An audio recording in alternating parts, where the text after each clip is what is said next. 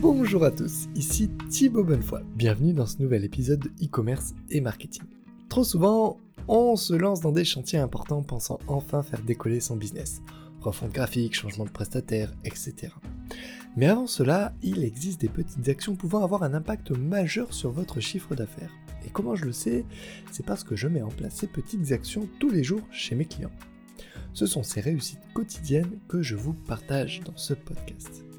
Et aujourd'hui, on parle d'un canal d'acquisition que tout le monde n'utilise pas et pourtant.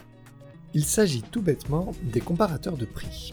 les comparateurs de prix, si jamais vous êtes nouveau dans le monde du e-commerce, vous pouvez penser qu'un comparateur de prix va mettre toutes les offres du marché. Mais non. En tant que e-commerçant, il faut payer pour pouvoir être sur une plateforme de comparaison des prix. Et ce n'est pas celui qui est le moins cher qui est référencé en premier et qui est le mieux référencé c'est celui qui est prêt à payer le plus. Comment ça se passe? Alors globalement, les comparateurs de prix font payer un coût au clic. Si jamais une personne arrive sur un comparateur de prix, cherche un produit, voit votre produit et clique dessus, le comparateur de prix va vous refacturer entre 10 à 25 centimes en fonction du produit. Ce sont des prix moyens. Ce qu'il faut faire, c'est absolument tester ce canal d'acquisition, parce que cela fonctionne lorsque vous avez des produits qui sont généralement connus de tous. Cela fonctionne un petit peu moins lorsque vos produits sont nouveaux, et si jamais vous avez créé votre propre produit, alors là, vous pouvez toujours essayer, mais je ne suis pas sûr que vous aurez un retour efficace.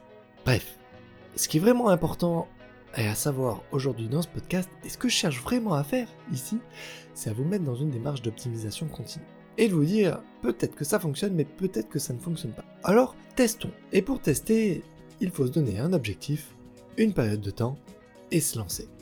Alors aujourd'hui, vous allez exporter votre flux, vous allez le mettre sur un comparateur de prix. Vous allez vous dire si jamais je gagne de l'argent dans le mois, c'est très bien. Limitez votre, budget à 100 ou 200 euros et essayez, vous verrez, ça peut fonctionner. Pour vraiment rentrer dans une démarche d'optimisation en continu, je vous invite à suivre mes conseils 10 jours 10 conseils par email que vous allez pouvoir recevoir en suivant le lien qui se trouve dans la description de ce podcast. Ce podcast est maintenant terminé, il était assez court mais je pense qu'il résume plutôt pas mal ce que je voulais vous dire aujourd'hui. Alors je vous souhaite une excellente journée et je vous dis à très bientôt sur ce podcast e-commerce et marketing. Bye bye